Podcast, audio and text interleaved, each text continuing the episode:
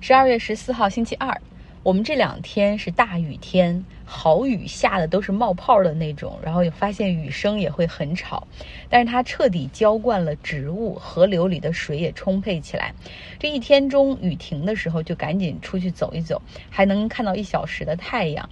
温度大概是十二摄氏度左右，所以这些植物也都很疑惑的又开了花。它们可能和我一样哈，对于现在是什么样的季节都感觉到有 confused。我有一个奇怪的理论，就是冷和热。这种是身体上的感受哈，但是至于冷不冷、热不热，实际上是我们自己给的定义。除了像我们东北那种地方，你站在外面几分钟脚就没有知觉了，那你肯定是真冷。呃，但是像像旧金山这边的那种温度，更多的是你觉得冷不冷哈？我觉得心理上冷不冷是一个很重要的因素。呃，像美国这边，它气温是华氏度，像今天是四十五度到五十七度，我就真的失去了对于温度的锚定。所以到现在一直都没有开暖气。美国的暖气是集中的天然气铺设管道入户，每一家都有自供暖的 heater。就如果你觉得冷了，夏天你也可以开暖气，充分体现了美国人的那种自由。我现在。还没有开始用暖气，第一个就是觉得心理上不觉得冷哈，你四十五十度是什么概念？我不懂，反正看起来不是很冷。第二个呢，就是我很喜欢开窗，呃，尤其是晴天的时候，下午阳光明媚，那更是觉得不冷。最重要的是，我在韩国超市里买到了一个电热毯，所以晚上睡觉之前我就会把它开上半个小时、四十分钟，所以上床睡觉的时候总是暖暖的哈，屋里的温度就可以忽略不计了。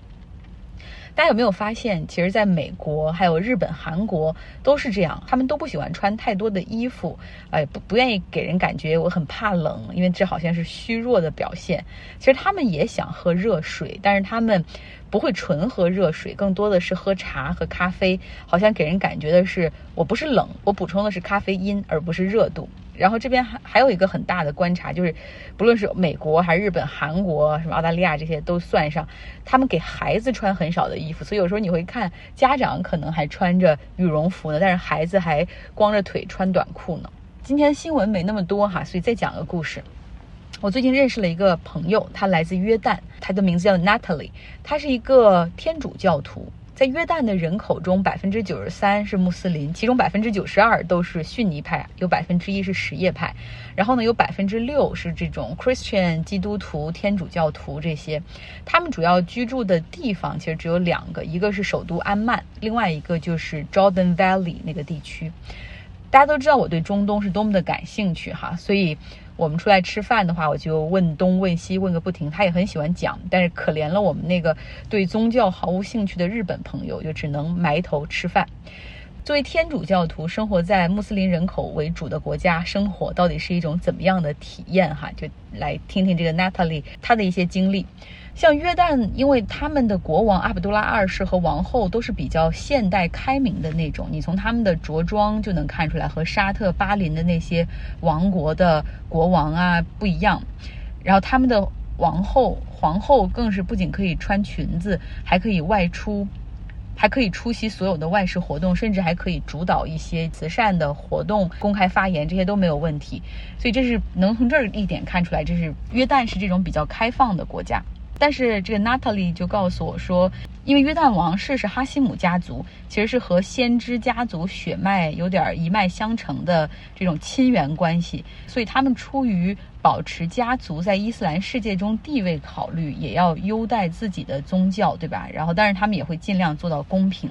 呃，比如说像天主教徒，如果是和伊斯兰教徒说，你看我们这个宗教多么多么好啊，或者你来我家过圣诞节呀，这种都属于传教，那就会被逮捕，会被关上几天。呃，但是反之是允许的。再比如说，呃，在 Ramadan，也就是穆斯林的斋月的时候，他们都要 fasting 嘛，就是要。从日出到日落不吃饭也不喝水，然后我就问 Natalie，那你们呢？你们可以吃东西吗？他说，在那个 Ramadan 当众吃东西、喝东西的话，就属于冒犯宗教，也要被抓起来。然后我说，那你怎么吃呢？他说，就他以前在约旦工作的时候，就在办公室里会找到一个没人的房间，然后把门锁上，把窗帘拉上，然后吃完了再出来。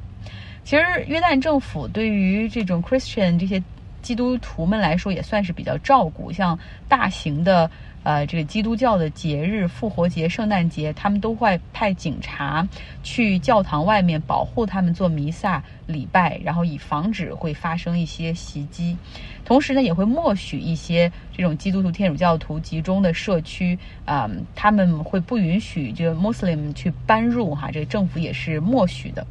总体上来说呢，大家相处的还算是和睦。比如说，Natalie 最好的朋友就是一个穆斯林的女孩，但是只不过这个女孩每次去她家玩的时候，她都必须把酒什么的先收起来哈，以防冒犯。娜塔莉结婚的时候是在天主教的教堂里面举行，然后她这个最好的朋友就没有办法去那个仪式，因为她作为一个。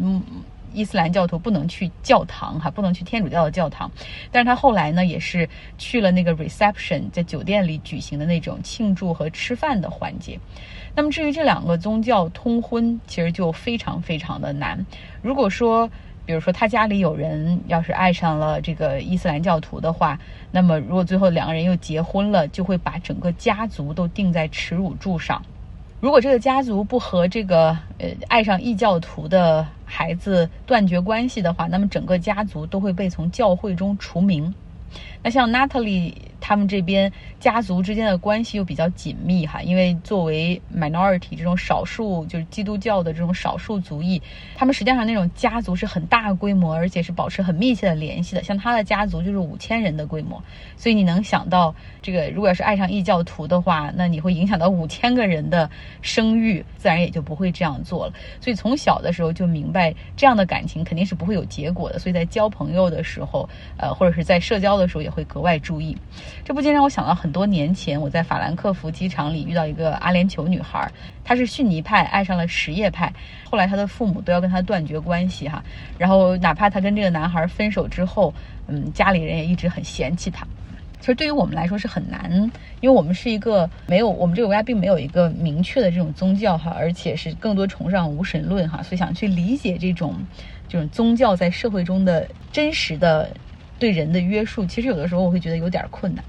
OK，来说新闻，《时代》杂志每年哈都会搞一个年度人物，在年底的时候公布，大多的时候都是会是政治家，因为就要考虑到对于全球的影响力。那今年呢，给的是企业家，而且给的是特斯拉和 SpaceX 的创始人马斯克。他们认为马斯克在过去十二个月里干得很出色哈，不仅成为了世界首富，啊，和贝索斯平分秋色。甚至特斯拉所带起的这个新能源电动车的热潮，然后促使更多传统的汽车厂商也开始投入电动车的研发以及销售。虚拟货币领域呢，更是马斯克一句话哈就可以让什么狗狗币涨上呃就是暴涨。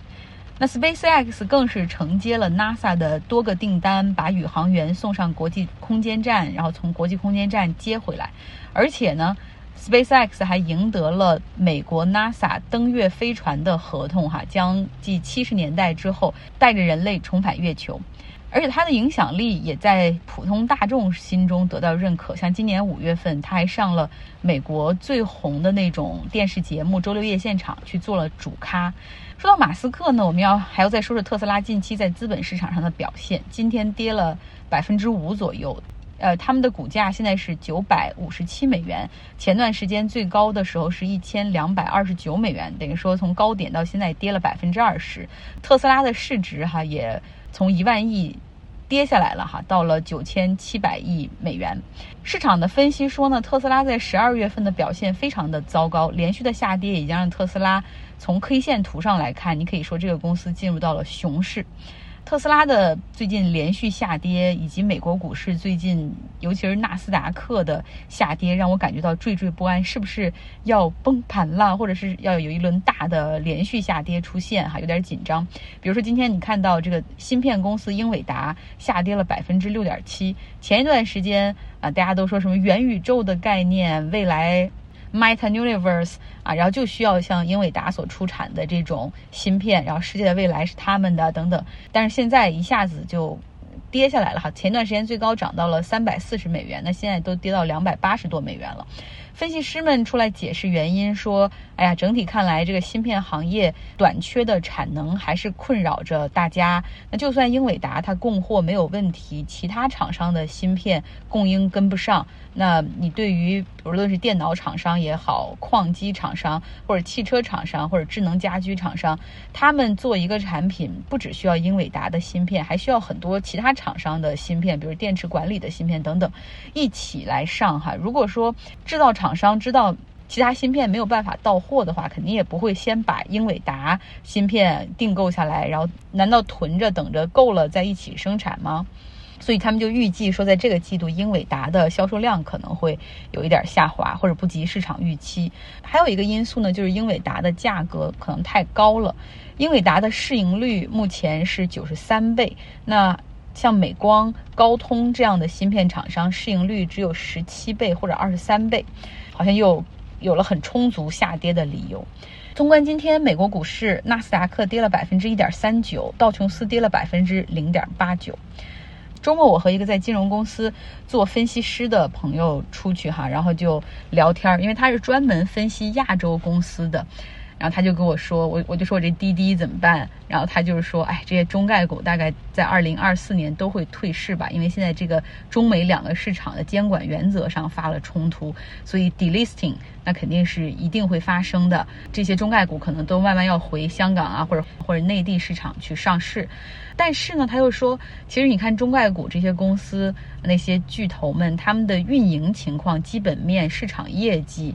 占有率数据其实都挺好的，现在就是现在这种政治风险的笼罩之下持续下跌。现在中概股其实基本上就是一个比较便宜划算的价格，但是谁也不知道这个政策风险有多大，什么时候会以怎样的形式去爆发，哈是非常难预测的。所以你就看到这中概股这种情况是不死不活，然后像这种外国投资者其实对中概股也很犹豫和矛盾，哈。嗯，最后再说一点，是一个非常让人失望的新闻。阿里巴巴他解雇了之前站出来指控上司性侵的女员工，给出的理由是她散布谣言，毁坏公司名誉。大家可以感受到这家公司到底有多烂吗？在整个 Me Too 运动在全球开始不断的让职场的氛围变好的情况下，大家都选择相信受害者，对吧？我们都知道，女性在受到这样侵犯的时候，她能够站出来去为自己维护这样的权利，希望与侵犯她的人对簿公堂，讨回公道。其实能迈出那一步是多么的不容易。绝大部分的公司和个人都是选择相信受害者，但是阿里巴巴所做的是开除受害者，以保全企业形象。